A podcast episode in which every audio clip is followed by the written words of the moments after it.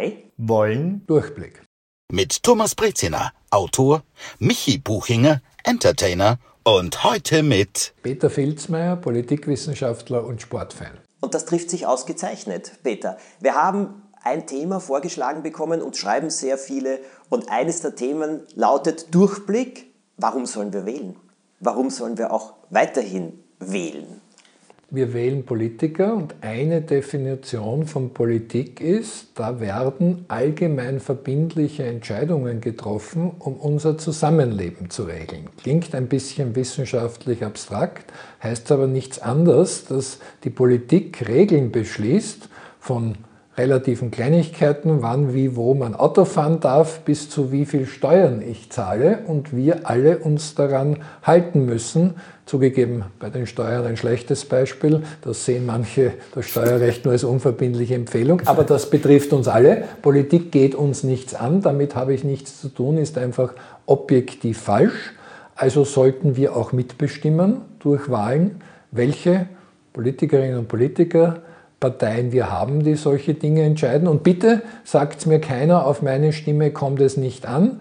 Es gibt zum Beispiel mehrere Beispiele auch in Österreich, eine burgenländische Landtagswahl, wo eine einzige Stimme entschieden hat, ob eine Partei in den Landtag kommt oder nicht. Wahnsinn. Es hat in Kärnten eine Landtagswahl gegeben, wo eine einzige Stimme entschieden hat, ob sich eine Koalitionsmehrheit für die Regierung ausgeht oder nicht. Und selbst in den so großen USA haben rund 500 Stimmen entschieden einmal, wer Präsident wird. Also wenn da die einzelne Stimme nicht zählt, dann stimmt es einfach nicht. Ja, das ist dann wirklich kein Argument mehr. Aber ich versuche mal die Frage, die wir da erhalten haben, zu verstehen. Also rührt es aus einer, ist diese Person frustriert oder wer gefragt? Die Frage ist mehrfach gekommen, Michi. Und ich glaube, es äh, rührt aus einer Frustration her. Dann äh, die Schlagzeilen und Berichte der letzten Zeit über Politiker und wie sie vorgehen und so weiter war ja auch nicht gerade mhm. immer nur freundlich und äh, großartig oder beeindruckend oder so, dass es zu mehr Respekt geführt hat oder zu mehr Achtung oder zu mehr Vertrauen. Ich glaube, daher kommt äh, diese Frage. Und dann sagen die Leute, ich wähle einfach gar nicht. Das ist mein Statement zu diesem Thema. Das ich, ist ein Statement, das nicht, ich immer wieder höre. Es wäre für mich ebenfalls nicht, also für mich ist es eine Selbstverständlichkeit zu wählen. Mhm. Aber das war es immer. Ich komme wahrscheinlich vielleicht auch aus einem Haushalt, äh, wo das ein ganz selbstverständliches Thema war. Oder ja, das stand nie zur Debatte, nicht wählen zu gehen aus Protest oder sonst mhm. irgendetwas. Aber ich glaube, das kommt schon daher, dass auch viele eben sagen, also auf meine Stimme kommt es nicht an. Gut, das hast du wunderbar äh, widerlegt, Peter, jetzt. Aber zum Teil auch, ne, es ändert sich ja sowieso nichts.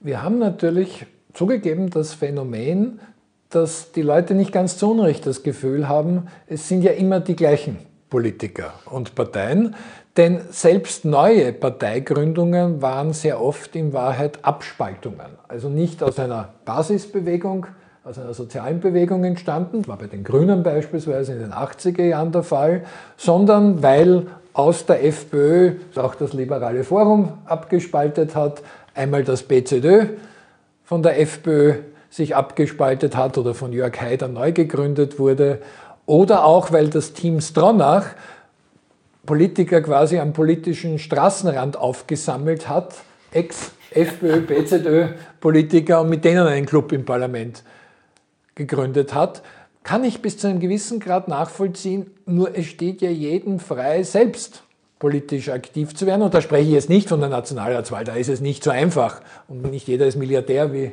Frank Stronach, um sich das als Hobby zu leisten. Ich trete mal an mhm. und habe eine reale Chance. Aber warum nicht auf Gemeinde- oder Bezirksebene? Da gibt es sehr, sehr viele, auch echte Namenslisten, nicht nur solche, die aus taktischen Gründen nicht mit dem Parteinamen kandidieren wollen. Da hat man schon Möglichkeiten. Und vor allem, wenn ich nicht wähle, ändert sich genau gar nichts daran, dass politische Entscheidungen getroffen werden. Die Sorge, nur die ich habe, ist, dass wir lange Zeit auch in der Politikwissenschaft gesprochen haben von einer Politiker- oder Parteienverdrossenheit. Das ist für die Betroffenen nicht schön, wenn man ihnen misstraut, aber letztlich in einer Demokratie normal. Wenn ich Regierungsparteien misstraue, wähle ich eine Oppositionspartei. Wenn ich denen auch misstraue, gebe ich einer neuen Partei eine Chance, mhm. die sich allerdings dann sehr oft als Eintagsfliegen erwiesen haben. Und irgendwann ist aus dieser Parteien- und Politikerverdrossenheit generell eine Politikverdrossenheit geworden. Und der nächste und sehr, sehr gefährliche Schritt wäre Demokratieverdrossenheit. Das heißt, dass Menschen der banalen Aussage und für mich sehr, sehr richtigen Aussage, Demokratie hat ihre Schwächen, aber sie ist immer noch die beste Staats- und Regierungsform, die wir kennen, dann nicht mehr zustimmen. Das sind nicht lauter möchte gern Faschisten oder möchte gern Stalinisten, aber das sind Menschen, die latent anfällig sind für nicht demokratische politische Rattenfänger, ganz egal, ob von weit rechts oder weit links. Und das macht mir Sorge, weil da haben wir, und das ist vielleicht auch ein Grund, warum Leute das Wählen gehen in Zweifel sind, einfach Defizite politischer Bildung. Gar nicht nur im Schulbereich, da müsste man in der offenen Jugendarbeit viel mehr tun und da müsste man auch in der Erwachsenenbildung viel mehr tun. Mhm. Demokratie als die äh, beste Staatsform weil man noch keine andere gefunden hat, die besser ist und wie du auch sagst, ihre Schwächen hat. Gut, jetzt kommen wir aber zu denen, die sie vertreten, Politikerinnen, Politiker. Du bist jemand, der das beobachtet, du kommentierst, du analysierst messerscharf. Das kennen wir aus deinen Artikeln, das kennen wir aus deinen Analysen im Fernsehen. Du siehst das, du beobachtest äh, Politikerinnen, Politiker. Sag einmal, erwarten wir von ihnen, dass sie Übermenschen sein sollen, was sie dann nicht erfüllen können? Oder sind viele wirklich so schwach? Oder geht es Politikerinnen und Politiker, ich weiß, das kann man jetzt nicht verallgemeinern, aber ich möchte es mal so auf den Tisch legen, wirklich um die Sache? Oder geht es nur um äh, die eigene Macht oder den eigenen Namen? Wie beobachtest du das? Wie kannst du das sagen? Puh, das waren jetzt so viele weiß, Fragen. Das jetzt ganz viele. Dass Sie für eine ganze einsemestrige, ja. also vier, fünf Monate dauernde Universitätsvorlesung reichen würden. Ich versuche es mal der Reihe nach. Ich hoffe, alle Zuhörerinnen und Zuhörer haben so drei, vier Stunden Zeit. Ich versuche es etwas kürzer. Zunächst, Politikerin, Politiker ist ein sehr, sehr schwieriger, spezieller Beruf mit einem Qualifikationsprofil, wo wir tatsächlich vielleicht zu viel verlangen. Denn was müssten in der Theorie Politikerinnen und Politiker können? Natürlich sollen sie zum jeweiligen Amt passend Fachkompetenz haben. Das ist aber bis zu einem gewissen Grad eine Illusion, denn wer von euch kennt sich mit Beamtendienstrecht oder Beamtengehaltsverhandlungen der Staatsoper und Tischtennis genau gleich gut, nämlich super aus? Wenn jetzt die Antwort, ich erwarte, Nein lautet von euch, dann wäre das im konkreten Fall für den aktuellen Vizekanzler Werner Kogler irgendwie blöd, denn er ist von seinem Zuständigkeitsbereich einerseits für den öffentlichen Dienst, also damit die Beamten zuständig, andererseits mit einer ihm zur Seite gestellten Staatssekretärin, aber für Kunst und Kultur zuständig und drittens für den gesamten Sport, wo es noch ein bisschen mehr als Tischtennis gibt. Diesen Wunderwutzi, der da überall der Experte ist, gibt es gar nicht. Und Expertinnen und Experten würden auch möglicherweise kläglich scheitern an zwei weiteren Qualifikationserfordernissen, denn man braucht als Politikerinnen und Politiker Organisations- und Management. Mhm. Kompetenz.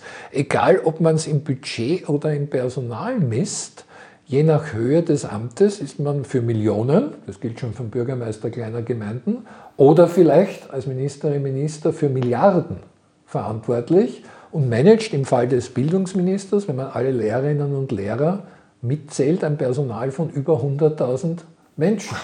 Das ist eine schwierige Herausforderung. Und drittens, und das ist gut so in einer Demokratie, weil das alles öffentliche Ämter sind, kann man jetzt nicht sagen, ich lasse die Medien in Ruhe, also lassen die mich hoffentlich auch in Ruhe. Ich habe die Verpflichtung, öffentlich zu kommunizieren, nicht jedes Interview geben zu müssen, nicht in jedes Mikrofon zu laufen, dessen ich ansichtig werde, aber das ist Demokratie, den Anspruch mhm. transparent zu machen, was mache ich eigentlich und warum mache ich so.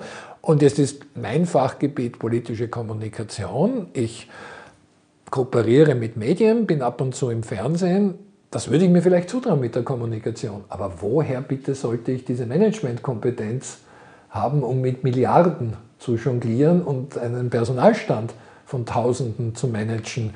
Und wie sollte ich der Experte sein für so unterschiedliche Bereiche? Da haben wir auch hohe Erwartungshaltungen. Was die Personalauswahl betrifft, warne ich vor einer Gefahr. Es ist Politik-Bashing vielleicht zu verallgemeinernd populär.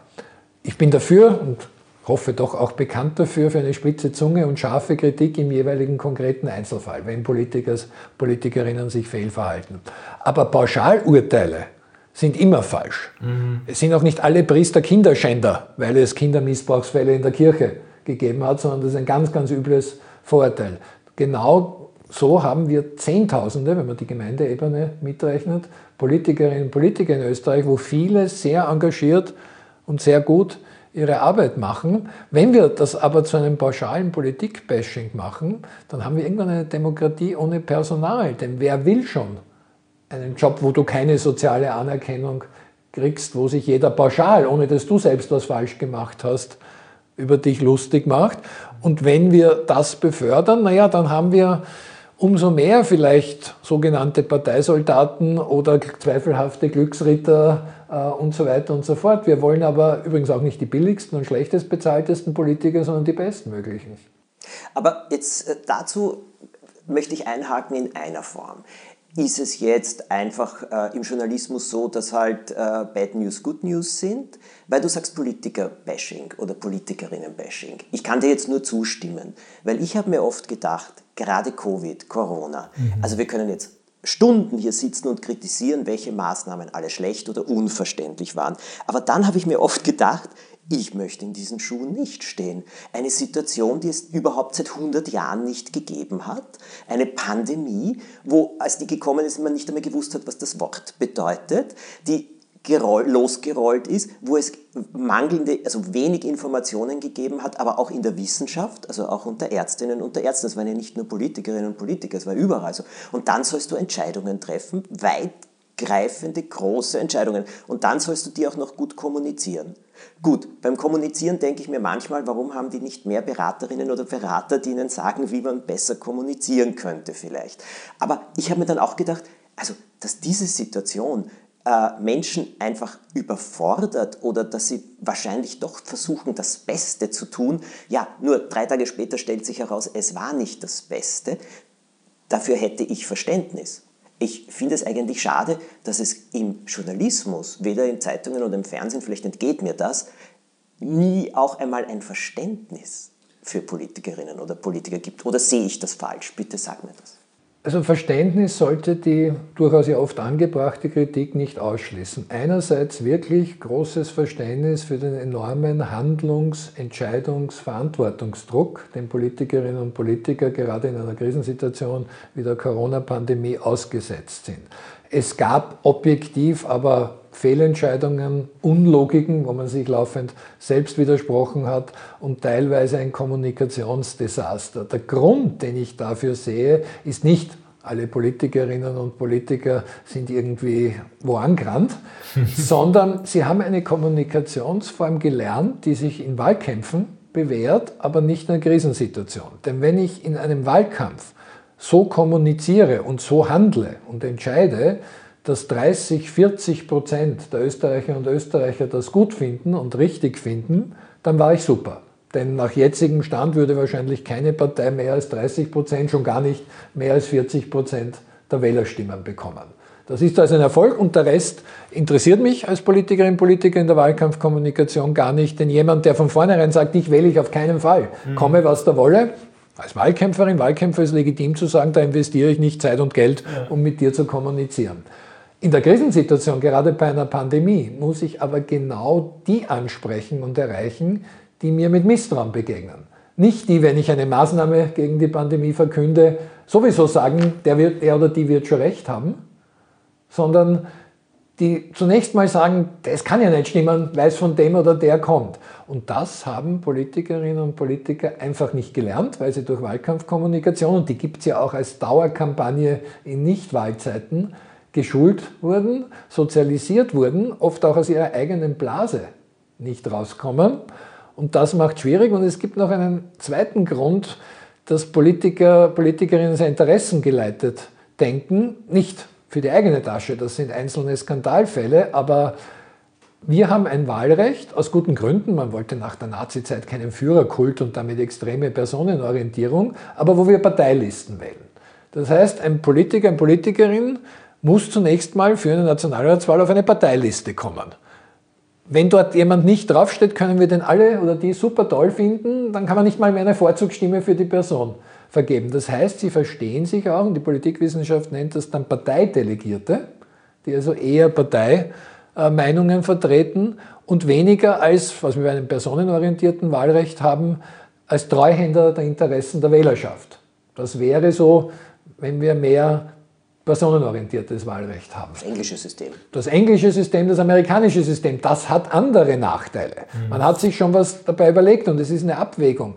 Zum Beispiel Quereinsteiger, die aufgrund ihres prominenten Status plötzlich eine Chance haben, das haben wir eher im personenorientierten Wahlrecht und muss nicht immer gut sein. Bei Arnold Schwarzenegger kann man streiten, ob er letztlich ein guter Gouverneur war oder nicht, aber dass er einfach ein noch dazu souveräner Wahlsieger wurde, einfach weil er mal der beste Bodybuilder der Welt war mhm. und relativ zeitnah zu seinem ersten Antreten noch ein weiterer Terminator-Film äh, erschienen ist in den Kinos. Das kann es ja auch nicht sein und ja. deshalb wird jemand gewählt und äh, bei der Bundespräsidentschaftswahl wollen wir ja auch keinen Wahlkampf Christiane Hörbiger gegen Harald Grasnitzer, beide mögen mir verzeihen, weil man die halt kennt und weil die aufgrund des Promi-Status dann eine Chance vielleicht hätten. Ja. Wie spreche ich mit einer Person aus meinem Umfeld, die jetzt zum Beispiel sagt, wählen bringt zunächst, das ist nichts für mich, ohne dass ich jetzt zum Beispiel belehrend bin. Das ist immer mein Problem, wenn ich dann die Person natürlich von meiner Meinung überzeugen will, aber auch nicht mit dem Zeigefinger wackeln möchte es ist auf keinen Fall gut, andere Menschen irgendwie zu signalisieren, ja, du verstehst das nicht ja. oder gar du bist zu dumm dazu. Es gibt diese Defizite an politischer Bildung, ja, aber dafür können ja die Leute nicht, sondern das ist ein Staatsversagen. Wir haben eine Tradition, dass politische Bildung unter ferner Liefen rangiert. Es eine zugegeben ältere Studie sagt das, war zum Beispiel in der Erwachsenenbildung mal so, dass Kochkurse und Co häufiger Inhalte waren als politische Bildungsprogramme. Es hat einen sehr historischen Grund. Der reicht zurück bis an die unmittelbare Nachkriegszeit oder eigentlich sogar in die Zeit vor dem Zweiten Weltkrieg. In Deutschland war klar, dass die Tätertheorie gilt. Das heißt, Deutschland war Täterland des Nationalsozialismus. Deshalb haben die Alliierten gesagt, wenn ihr 1949 das deutsche Grundgesetz und eure Unabhängigkeit wollt, dann muss es große, breitflächige Programme für politische Bildung geben. Und da wurde auch viel Geld Geld und Budget dafür bereitgestellt. In Österreich hat sich die Opfertheorie durchgesetzt. Bisschen eine Halbwahrheit. Wir waren eines der ersten Opfer des Nationalsozialismus. Wir hatten aber auch fast 700.000 NSDAP-Parteimitglieder in einem kleinen Land und nicht alle waren unfreiwillig mhm. bei der NSDAP. Und durch diese Opfertheorie haben die Alliierten nicht gesagt, für den Staatsvertrag als Bedingung haben wir, wenn ihr unabhängig werden wollt, dass ihr breitflächigste Programme politische Bildung macht. Da gab es zunächst mal gar nichts, was auch zur mangelnden Vergangenheitsbewältigung übrigens geführt hat. Erst in den 70er Jahren hat sich dann politische Bildung verstärkt entwickelt, allerdings damaligen Gesellschaftsverständnis noch durchaus entsprechend rein auf der Ebene der Parteiakademien die machen schon auch gute Programme, aber die Summe der politischen Bildung in Österreich kann ja nicht sein, einfach die zufällige Summe einer SPÖ, ÖVP, FPÖ, mhm. später dann auch Grüne und Neos politischen Bildung. Und die staatlichen Programme waren immer noch wenig. Es wurde dann besser im Schulbereich, weil es aber dort auch am einfachsten ist, es zu organisieren im System Schule. In der offenen Jugendarbeit gibt es noch viele Defizite, nur politische Bildung oder Umbildung spielt sich in jedem Fußballkäfig ab. Man müsste vielleicht mehr Streetworker oft einsetzen als nur Lehrerinnen und Lehrer. Und in der Erwachsenenbildung, das ist ein ganz unstrukturiertes Feld mit vielen, oft auch kleinen Vereinen, kommt es auch immer nur punktuell tolle Einzelinitiativen, aber nicht summierendes. Und dieses Defizit an politischer Bildung ist nicht Schuld der Leute, mhm. dass man denen sagen kann, du verstehst das nicht, sondern müsste man ausgleichen. Es wirkt allerdings nur langfristig. Ich versuche dann immer zu vermitteln, wo jeder Einzelne von Politik betroffen ist. Und dann ergibt sich im Gespräch ja sowieso meistens, warum wird das nicht so oder so gemacht? Und wenn eine Frage einmal gestellt wird, finde ich, hat man eine ganz gute Chance zu erklären, ja, aber in der Verfassung steht das so oder so. Wenn Leute zum Beispiel morgen oder übermorgen Neuwahlen verlangen, weil sie halt andere Parteien im Parlament und oder der Regierung wollen, dann kann ich ihnen dann erklären, warum es aus guten Gründen einen Fristenlauf gibt, bis eine Wahl stattfindet. Denn es soll ja jeder die Möglichkeit haben, eine Parteiliste zu erstellen. Und wenn nur morgen die Wahl ist, dann haben wir wieder nur die gleichen Parteien beispielsweise, die antreten können, weil von heute auf morgen könnte ich auch nicht eine Parteiliste erstellen. Das ist, ja, nein. Äh die, was du gefragt hast, Michi, ja, das ist ein Thema, das kenne ich eben auch. Ich höre es nicht oft, aber manchmal eben auch. Ähm, hat ja keinen Sinn. Peter, aber ganz konkret, was sagen wir Leuten, die eben sagen, äh, wählen entweder nützt nichts oder ich gehe einfach nicht und es hat eh keinen Sinn oder so etwas. Eben, so wie der Michi gesagt hat, ohne belehrend zu sein. Aber gibt es ein richtig gutes Beispiel? Es gibt viele Beispiele. Gegenfragen sind unsportlich, aber ich stelle sie mal. Ist dir wurscht als junger Mensch, mit welchem Alter du Moped fahren darfst, in welches Lokal darfst, Alkohol trinken darfst, Sex haben darfst? Wenn nein, dann würde ich wählen gehen und mich an der Politik beteiligen, wenn dir das nicht wurscht ist, denn das wird politisch entschieden. Und für die vielleicht nicht mehr ganz so Jungen ist dir wurscht, wie viel Steuern du zahlst. Wenn nein, dann würde ich mich an der Politik beteiligen und wählen gehen, denn die Politik entscheidet, wie viel Steuern du zahlst, ob mehr oder weniger. Das sind sehr gute Fragen. Also das mit der Frage ist überhaupt immer ein sehr guter äh, Trick und das sind zwei sehr gute Beispiele. Zum Abschluss noch eine letzte Sache, die mir manchmal durch den Kopf geht. Sag einmal, Politiker, die sich entschuldigen für etwas, während sie auch noch regieren, gibt es die oder übersieht man sie oder ist es so leise oder soll sich ein Politiker überhaupt nie entschuldigen oder soll er immer nur weitermachen? Politiker sollen sich entschuldigen. Das wird ihnen nur von ihrem Beruf falsch verstehenden Medientrainern eingebläut, dass man das nicht darf. Also wöchentlich kommt natürlich nicht gut an, weil dann ab der 10. oder 15. Ja. Woche ein bisschen zu offensichtlich, dass die Fehlerzahl zu hoch war. Aber ich bin da ein bisschen befangen. Ich habe im Herbst des Jahres 2021 in einem Interview gesagt, es wäre auch mal Zeit für eine Entschuldigung in der Corona-Politik. Denn es war objektiv mit Zahlen belegbar, da muss man kein, das habe ich nicht, kein epidemiologisches Fachwissen haben, aber einfach anhand der Zahlen der Infektionen, der Toten, war klar, da ist einiges schiefgelaufen, auch im internationalen Vergleich. Und statt dass die Politik sich immer nur Vergleichsländer raussucht, wo es noch schlechter war, da finde ich schon welche bei 200 Staaten in der Welt, sollte man sich mal entschuldigen. Ich war dann aber selbst ein bisschen baff, als dann eine, geradezu eine Entschuldigungsserie angefangen oh. hat vom äh, Gesundheitsminister und Bundeskanzler, beide jetzt nicht mehr im Amt, äh, sind heute andere abwärts. Aber ja, ich finde, das war angebracht, denn auch wenn es schwierig ist in der Corona-Pandemie, wenn ich Dinge falsch gemacht habe, muss man auch sagen können, sorry. Und wenn jetzt irgendein Kommunikations- und Medientrainer den Politikern sagt, das darfst du nicht, weil was machen wir beim dritten, vierten Mal? Naja, ab dem zehnten, fünfzehnten Mal sollte ich dann nachdenken, was ich falsch mache, wenn es so oft notwendig ist. Natürlich nicht für jeden Versprecher im Nebensatz, äh, aber eine Entschuldigungskultur könnte schon noch viel besser ausgeprägt sein. Jetzt habe ich einen bösen Verdacht nur. Ich weiß gar nicht, ob das in der Öffentlichkeit schlecht ankommt, wenn man sich entschuldigt oder um Entschuldigung bittet, um korrekt zu sein, denn entschuldigen können nur die anderen. Ich kann nur sagen, es tut mir leid. Da kann man sogar punkten, aber vielleicht ist das Problem parteiintern, wo andere schon in den Startlöchern scharren, um den Volkssport des Obmannwechsels oder ähnliches zu frönen. Ah. Das ist auch oft eine reale Gefahr, wie fest sitzen alle aktuellen Parteichefs im Sattel, wie sicher ist, dass man in der eigenen Partei glaubt, der oder die ist der die beste Spitzenkandidatin für die nächste Wahl. Wenn man da zu oft durch die Bitte um Entschuldigung einen Fehler zugibt, vielleicht wetzen dann die Parteifreunde das Messer. Und es gibt einen Politiker, den ich sonst nicht zitiere, das war mal Ewald Stadler von der FPÖ, der hat aber einmal sehr treffend gesagt, in der Politik von Parteifreunden, ich stehe voll hinter dir, ist eine gefährliche Drohung. oh. oh. Peter, das war heute ein Podcast, äh, nicht nur mit Durchblick, sondern mit sehr viel Einblick. Ja. Der zu Durchblick geführt hat. Danke vielmals, das waren sehr, sehr interessante Sachen. Und ja, wir hoffen, dass wir euch damit auch einen Durchblick verschafft haben oder vielleicht auch eine Motivation, manches anders zu sehen. Also das hat es jedenfalls bei mir. Bei mir ebenso. Ausgelöst. Vielen Dank. Ich bedanke mich. Vielen Dank, dass du da warst. Abonniert den Podcast, bewertet ihn, schickt ihn weiter, erzählt möglichst vielen davon und jeden zweiten Sonntag gibt es eine neue Folge. Bis zum nächsten Mal.